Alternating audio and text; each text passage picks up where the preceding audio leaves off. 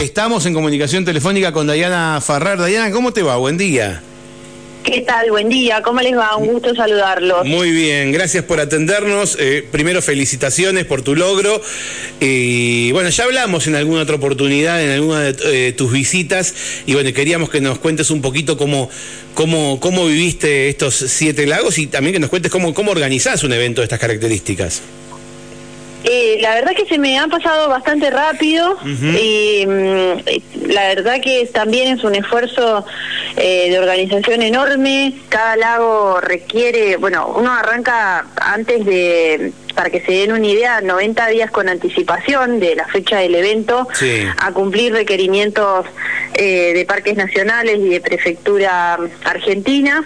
Y bueno, para cada lago, además eh, de los requerimientos específicos, hay que, que, hacer una serie de consideraciones que por ahí eh, tuvimos que ajustar porque cuando nosotros llegamos a Villa Langostura para cruzar el Nahuel Huapi el 16 de agosto caímos en medio de un temporal de nieve y tuvimos todas las bajadas abnegadas con más de un metro de nieve, cosa que hasta el jueves a la tarde no teníamos cruce del Nahuel Huapi porque no podían bajar las embarcaciones.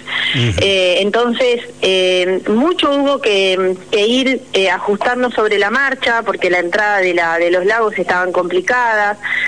para hacer, por ejemplo, la entrada del lago Hermoso, tiene de la ruta tiene una entrada de ripio de dos kilómetros que para que se den una idea, tardamos 17 minutos por las condiciones de acceso, más los 30, 35 minutos que tenemos, demoramos en ruta faltada para llegar a San Martín de los Andes.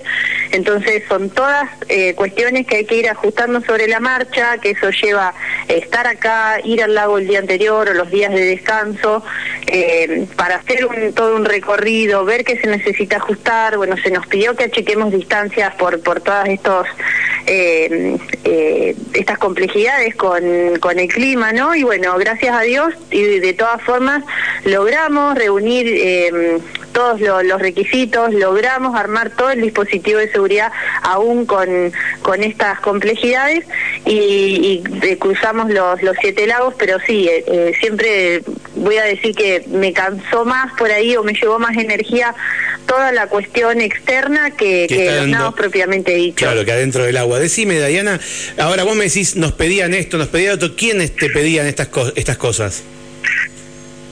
¿Quiénes ponen los requisitos? De ambos lados, tanto de Villa Langostura como de San Martín de los Andes, parques nacionales, el Parque Nacional Lanín y Parque Nacional Nahuel Huapi, y, y, bueno, y además los, los municipios también tienen sus requerimientos. Claro, bien, bien. Ahora, ¿cómo se arma? Cuando, cuando te pregunto cómo se arma, me refiero a, vos personalmente. Eh, ¿Vos te pones estos objetivos? ¿Vos te armás tu circuito? ¿O es un circuito que existe y que vos participás en él? No, no, este, esto no se hizo nunca antes. Eh, es la primera vez que se nada en invierno, los siete lagos eh, y en Maya.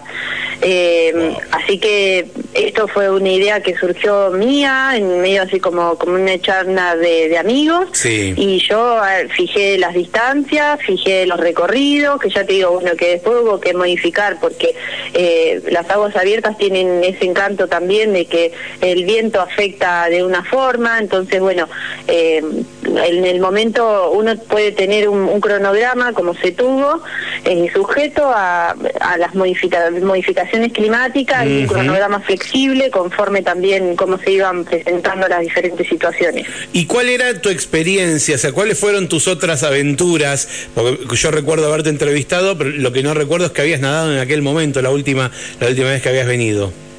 El año pasado en el Lácar hicimos el primer cruce de invierno también del lago Lácar, desde sí. hasta Catritre, nada más de dos kilómetros y medio, también en invierno y en Maya. Eh, llevó una hora seis el cruce en un día de muchísimo viento.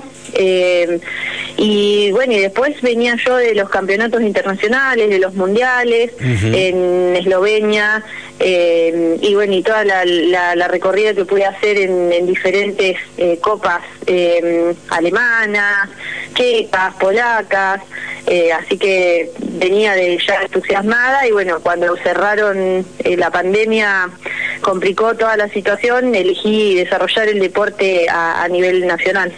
Eh, vos antes de nadar en agua fría y, con estas características, como recién decías, sin malla, eh, digamos, eh, ¿ya eras profesional nadando de otra manera o en aguas tibias, ponele? No. O sea, arrancaste con el, agua fría. Me, me llega de grande, de hecho. Yo si bien sé nadar desde chica en el mar, porque bueno, porque vivo en Montermoso y porque mis papás como un poco siempre me compartieron el amor por el mar. Eh, ya de grande, después de los 28 años, me llegó el, eh, deporte y, y bueno, y hará unos eh, cuatro o cinco años que lo hago, de un, si bien no, no deja de ser amateur, obviamente, trato de profesionalizarme lo más que puedo. Claro, claro.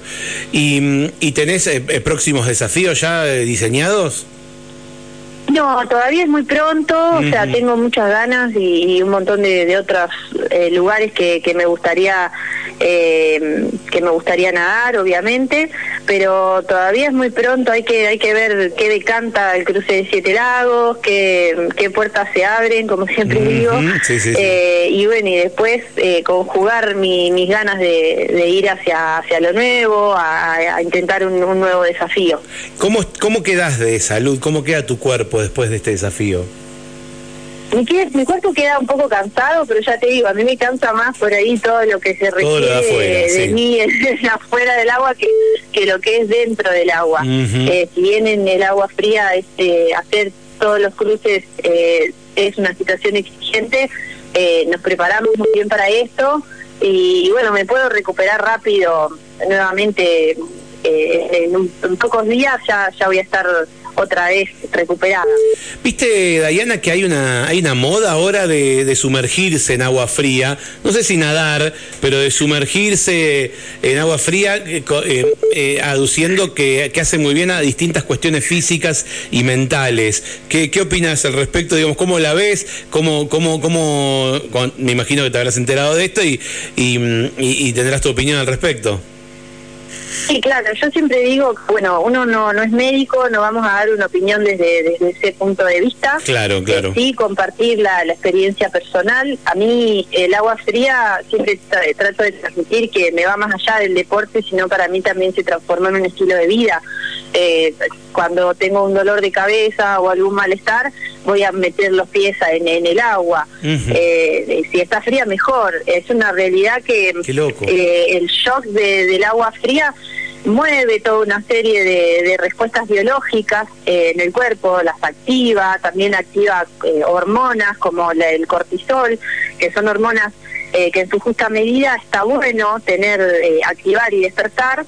Entonces nos sentimos como, yo digo, el agua fría alinea los chakras instantáneamente. entonces eh, da como, como esa sensación de renovación.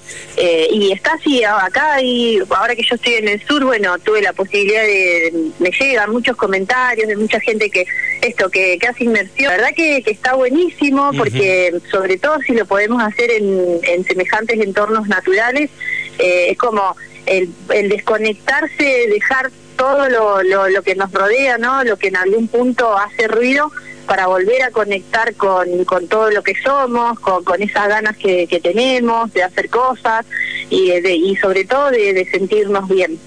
¿Crees, Diana, que todos podemos eh, adaptarnos a, meternos al agua fría? Sí, sí, sí, sí.